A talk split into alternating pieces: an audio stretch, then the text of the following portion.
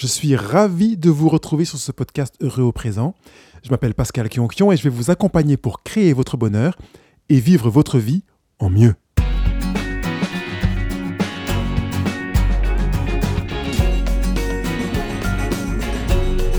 Voici les 10 commandements pour augmenter sa satisfaction personnelle.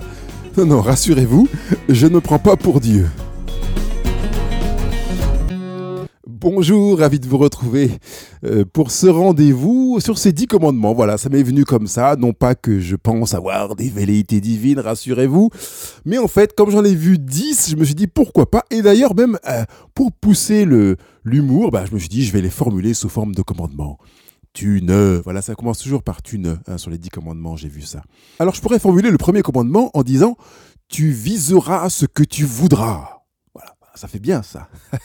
Bah, c'est qu'en fait, simplement, c'est pour vous dire, si vous voulez augmenter vos satisfactions personnelles, visez ce que vous voulez vivre. Parce qu'en fait, euh, il y a deux possibilités, on va dire. C'est euh, celle de laisser venir les choses. On y viendra dans le deuxième commandement, mais d'abord de se dire, allez, qu'est-ce que je veux vivre aujourd'hui? Qu'est-ce que je veux vivre cette semaine? Qu'est-ce que je veux vivre le mois qui vient, etc. Qu'est-ce que je veux vivre à la soirée avec un tel ou à tel mariage? Du coup, Bien entendu, vous êtes conscient que vous ne piloterez pas l'ensemble des événements, mais vous vous piloterez vous-même. Vous vous piloterez, vous, dans ce que vous voudrez vivre en termes de ressenti, de relation, de qualité, de, de, relations, euh, etc. Donc, si vous vous projetez vers ce que vous voulez vivre dans votre journée, vous avez plus de chances de vous rapprocher de quelque chose qui vous plaira. Parce que vous, en général, on ne veut pas se projeter vers des choses particulièrement désagréables. Deuxième commandement, euh, on va le formuler comme tu accueilleras ce qui vient comme des opportunités. Voilà, pas de se dire, pas ah, purée, ça m'est tombé sur la tête. Oui, parce qu'il y a bien des choses qui vous tombent sur la tête qui sont des opportunités.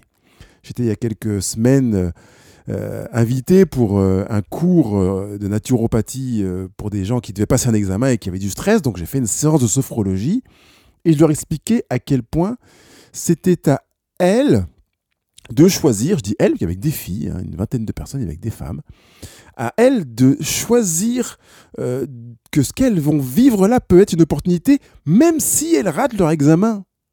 C'est de se dire, si j'ai raté mon examen, ce sera une opportunité pour peut-être approfondir tel point, pour travailler ceci, pour acquérir davantage cela, pour euh, gérer mon ego et, revenir plus fort. Je ne sais pas quelles, quelles peuvent être les raisons. Ça vous appartient à vous. Donc, en fonction de ce que vous allez vivre, accueillez ce que vous allez vivre comme une opportunité. Quelqu'un vous dit oui, c'est une opportunité. Quelqu'un vous dit non, c'est une opportunité. Et oui, l'opportunité, c'est pas que quand on vous dit oui. Parfois, on vous dit oui, et, c'est dommage. Sauf si vous le faites, vous l'utilisez comme une opportunité en vous disant on m'a dit oui, je me rends compte que ça a été dommage. Cela dit, comme j'ai choisi de le prendre comme une opportunité, j'ai appris ceci, j'ai appris cela, et j'ai notamment appris que c'est pas parce qu'on me dit oui que c'est génial. Donc c'est pour mon bien. Troisième commandement, tu mettras l'accent sur la qualité de la relation à l'autre. Oui, parce qu'on a des potes, on a des copines, on a des collègues, on a des voisins, on a des amis, des frères et sœurs, et souvent on flirte sur la relation. Prenez un peu de temps pour aller dans, une, dans une relation plus profonde, plus intense, où vous êtes véritablement intéressé par l'autre. Non pas intéressé par l'autre pour pouvoir placer ce que vous avez envie de dire, mais intéressé par l'autre pour comprendre ce qu'il est en train de vivre. Enlevez vos chaussures, mettre les siennes, regarder sa vie selon son point de vue à lui. Je sais qu'il y a des... j'ai connu une personne, c'était incroyable, dès qu'elle me demandait comment ça va? Ouais, ouais, ça va. Euh, et qu'est-ce que tu as cuisiné aujourd'hui? Ben, j'ai cuisiné ça. Euh. ah, ben moi aussi, j'ai cuisiné ça. Et elle partait pendant un quart d'heure sur elle. Elle m'avait oublié complètement. Une personne qui avait besoin de parler d'elle. Prenez le parti de vous dire, voilà, comment ça va? Et que ce comment ça va que vous posez à l'autre soit véritablement un comment ça va profond qui dépasse la surface du comment ça va quotidien. C'est-à-dire quand la personne vous répond ça va, euh, ça va, ça va, et toi, moi ça va. Donc tu, es satisfait de ceci ou de cela et comment tu as vécu ci, qu'est-ce que tu ressens telle situation? Voilà, vous voulez vraiment montrer votre intérêt parce qu'il est réel. Bien sûr, s'il n'est pas réel, ne le faites pas. Hein mais parce qu'il est réel, montrez votre intérêt à l'autre sur qui il est, sur ce qu'il vit, sur ce qu'il traverse, que ce soit génial ou que ce soit difficile pour lui. Vraiment, mettre l'accent sur la qualité de la relation à l'autre. Quatrième commandement, tu ne feras plus ce que tu ne veux pas faire. Alors, Alors, dire oui, mais il y a quand même des choses pour lesquelles on est obligé, vraiment, on est obligé. Je vous renvoie au livre de Marshall Rosenberg, Les mots sont des fenêtres ou bien ce sont des murs, dans lesquels il explique très très bien à quel point nous ne sommes pas obligés de faire ce pourquoi nous croyons que nous sommes obligés et que nous nous autorisons à parfois renforcer la cage dans laquelle nous nous sommes enfermés. On ferme même les fenêtres, on met double tour, parce qu'on est tellement convaincu d'être obligé qu'on y met, on, finit par chercher à être à l'aise dedans. Eh bien, c'est pas forcément euh, aussi obligatoire que ça. Donc, s'il y a des choses que vous ne voulez pas faire et que vous voulez les déléguer, vous pouvez le faire, par exemple, déléguer ce que vous n'avez pas envie de faire.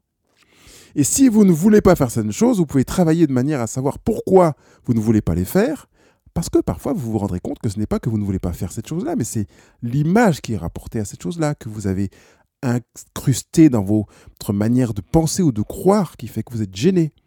Par exemple, sortir les poubelles. Ben non, sortir les poubelles, c'est humiliant. Pourquoi c'est humiliant de sortir les poubelles? En quoi c'est humiliant? Combien d'hommes ou de femmes sortent les poubelles sans ressentir d'humiliation? Vous vous rendez compte que c'est une approche irrationnelle. Ou changer la couche du bébé. Oui, mais ça sent mauvais, changer la couche du bébé. Euh, qu'est-ce que ça veut dire que ça sent mauvais? Est-ce qu'il y a des choses qui te paraissent euh, désagréables et que tu ne veux pas les faire? Est-ce que c'est parce que c'est désagréable que tu ne veux pas le faire?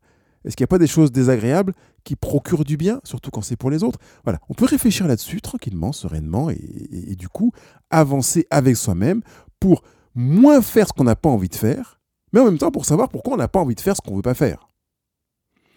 Cinquième commandement, tu te détacheras du jugement des autres. Ça, c'est la libération. Ça me fait penser à Don Miguel Ruiz, l'auteur des quatre accords Toltec, que je vous recommande vraiment de lire, qui a carrément un des quatre accords qui s'intitule N'en faites pas une affaire personnelle. Quelqu'un me juge, quelqu'un pense que je suis comme ci, que je suis pas assez comme ça, que eh bien, c'est son avis, c'est sa responsabilité. Ce n'est pas parce qu'il pense ça de moi que je suis comme ça. Le jugement et l'avis des autres, ce que pensent les autres sur moi, n'a pas d'impact sur moi tant qu'ils le pensent. Deuxièmement, ce n'est pas parce qu'ils le disent que ça doit avoir un impact sur moi. C'est leur avis. Si quelqu'un me disait que j'étais un petit nain euh, euh, blondinet, alors que je suis un grand noir d'un mètre 93, vous comprenez que ça n'a pas d'impact sur moi. C'est pas parce qu'il l'a dit que ça va avoir un impact sur moi. Ça aura un impact sur moi parce que j'ai choisi d'y donner mon, accord, comme le dit Don Miguel Ruiz. J'ai choisi de croire, de, me dire que ce qu'il dit a de la valeur. Par contre, si ce qu'il dit n'a pas de valeur à mes yeux, eh ben c'est comme s'il me disait qu'il fait nuit alors que je suis convaincu qu'il fait jour. Je dis, bon, il dit qu'il fait nuit, c'est qu'il débloque. Voilà. Je laisse dans sa, dans, dans sa liberté de croire qu'il fait nuit. Puis j'espère qu'il va pas tarder à se mettre en pyjama.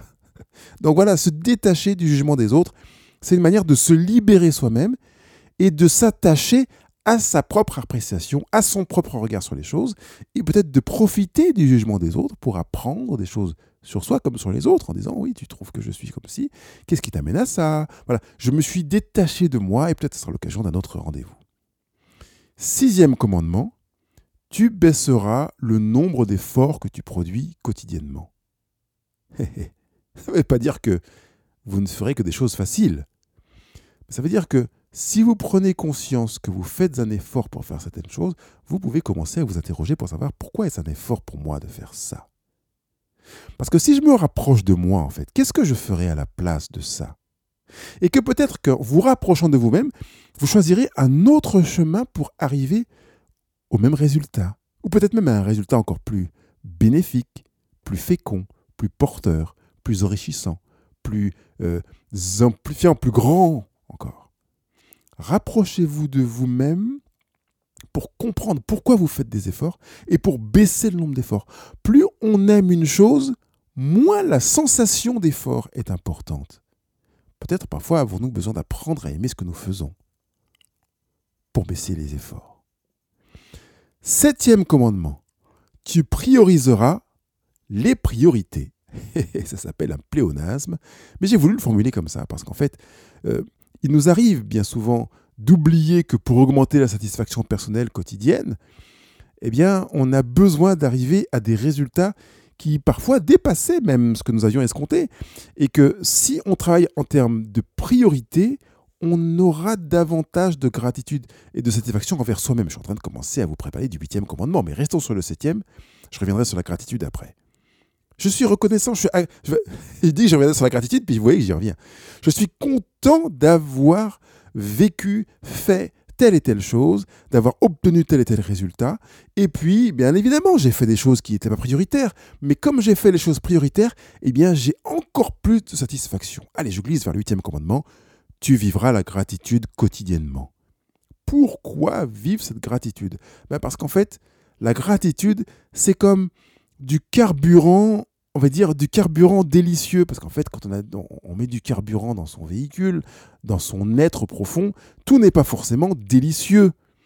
Hein, il y a des choses que l'on mange qui ne sont pas agréables à la bouche, mais qui sont bonnes en soi pour la santé. Donc, la gratitude est par contre un aliment délicieux. Ça veut dire qu'on va prendre conscience de ce qu'on est en train de vivre là, au moment présent, et on va le savourer comme si on faisait une pause finalement. C'est une manière quelque part de faire durer une chose que l'on vit parce qu'on la regarde plus longtemps, on la regarde avec plus d'application et on formule de la reconnaissance vis-à-vis de ce qu'on est en train de vivre. C'est la gratitude. Neuvième commandement, tu répondras à tes propres besoins. Je ne m'étalerai pas beaucoup là-dessus parce que j'ai déjà enregistré un rendez-vous sur ce, sujet, mais vous répondez à vos propres besoins, vous augmentez la satisfaction personnelle. C'est une évidence. Répondez à vos besoins. Attendez moins des autres qui répondent à vos besoins que de vous-même. Euh, je vous encourage vivement à télécharger le e-book, le tout nouvel e-book qui se trouve sur cette plateforme Euro Présent, qui s'intitule J'ai attrapé le virus du bonheur, trois remèdes efficace pour ne pas en guérir. Et dans ce livre, je parle notamment de la différence entre un besoin et une envie, et de l'importance de répondre aux besoins avec le très bel outil qui est la pyramide d'Abraham Maslow. Donc je ne m'étalerai pas là-dessus, je vous invite à télécharger le livre, à le lire, et puis à le faire connaître autour de vous. Dixième commandement, tu partageras qui tu es et ce que tu as. Je fais exprès le monnaie dans, dans cet ordre-là. Qui tu es et ce que tu as. D'abord, donner de soi. Parfois, on a l'impression qu'on n'a pas grand-chose à donner aux autres. Mais ça, c'est du matériel. Par contre, on a toujours de soi à donner à un autre. Il n'y a aucun moment où je pourrais dire je ne peux rien te donner de moi. Je peux te donner du temps, je peux te donner une épaule, je peux te donner une oreille, je peux te donner un sourire, je peux te donner un talent que j'ai, une qualité. Euh, et, et on peut toujours donner à l'autre parce qu'on n'est jamais en rupture de stock. Ça, c'est la bonne nouvelle. Donc donner à l'autre est ce dixième commandement que je vous demande de vivre, auquel je vous demande de vous soumettre. Si je fais la grosse voix un peu divine, ça fait bien. Je sais pas pourquoi on a toujours une grosse voix à Dieu dans les films ou je sais pas quoi. On serait surpris de voir peut-être qu'il a une voix féminine. Mais voilà, je me permets d'un petit peu rire de ça, parce que quand elle est une bien grave, ça donne l'impression qu'il est plus divin. Il pourrait nous parler comme ça, hein. ça, marcherait tout aussi bien. Pour, mieux comprendre l'importance du partage, je voudrais prendre deux images. La première, c'est du cul-sac. Si j'estime que je suis le cul-sac, la, fin, la voie sans issue, c'est qu'après moi, il n'y a plus rien, eh bien, je suis malade, je me rends malade, je vis dans l'obésité de la réception et dans aucun équilibre en termes de partage. Par conséquent, je vais grossir, grossir, grossir et finir par être euh, la grenouille qui éclate parce qu'elle veut être plus grosse que le bœuf.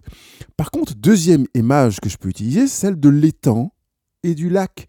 L'étang est un endroit dans lequel se trouve de l'eau, c'est super, il y a une, micro-vie, une biodiversité avec des animaux, des, végétaux, super. Seulement l'étang a ce, quelque part, entre guillemets, j'émets un jugement, mauvais euh, trait qui fait qu'il a tendance à garder l'eau pour lui. La seule eau que perd l'étang, c'est celle qui part dans les nappes phréatiques ou celle qui s'évapore. Il récupère les eaux de pluie, il récupère éventuellement, il récupère éventuellement l'eau qui vient de petits, euh, petits ruisseaux, ruisselets qui, qui, viennent le nourrir, et il garde tout pour lui.